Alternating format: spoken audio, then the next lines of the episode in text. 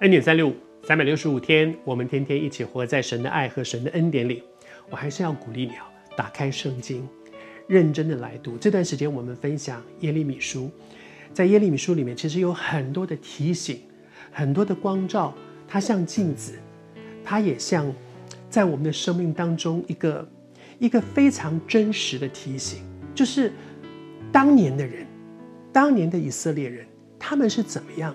走出上帝的祝福，他们明明是在上帝的祝福里面，在世界上那么多人当中，这个民族被拣选，神给他们非常多的祝福，你还记得吗？他们的祖先亚伯拉罕，神拣选他的时候说：“为你祝福的，我就祝福他；谁敢咒诅你，我就先咒诅他。”你知道他们享受这么大的恩典，神真的就是用今天的话来讲，就是我挺你到底，谁对你好，我就对他好；谁敢欺负你，我先揍他。上帝拣选了这个民族，是这样的祝福他们。可是他们是怎么样一步一步走出上帝的祝福的呢？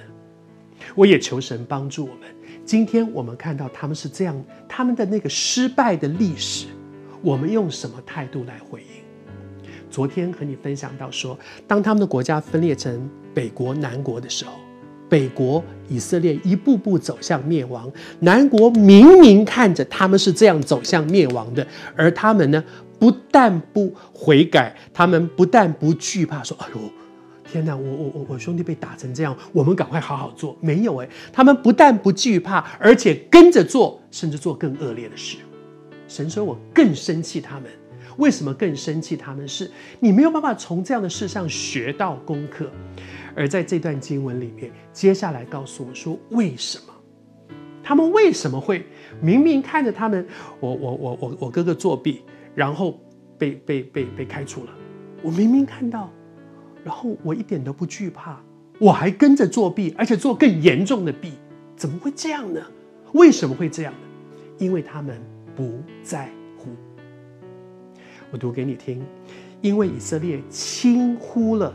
轻忽了这整件事，他觉得哎呀，这什么了不起？哎呀，作弊嘛，大家都这样，没什么关系。轻忽了，他轻忽了那个神所在乎的事，神很看重这样的事，他却很轻忽。成为一个神的儿女，我们需要看重主所看重的。求主帮助我们。当时的犹大被责备，就是因为上帝很在乎这样的事。他们却在那个上帝很在乎。为什么我知道上帝在乎？因为，因为北国以色列就是因为做了这样的事，后来亡国了嘛。可见神是多么的在乎这样的事。可是他们却轻忽神看重的事、在乎的事。我一直很喜欢新约在保罗书信里面讲到说：不要自欺，神是轻慢不得。人种的是什么，收的也是什么。求主帮助我们。不敢对这些神所看重的、在乎的事轻轻忽忽，更不敢轻慢神。轻慢神的意思是什么？就是说没关系了，他不在乎了，哎呀，无所谓了，我我继续这样。求主帮助我们，没有一个我继续这样的满不在乎。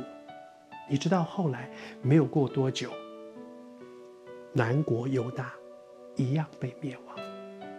直到两千五百年之后，以色列这个国家才重新复国。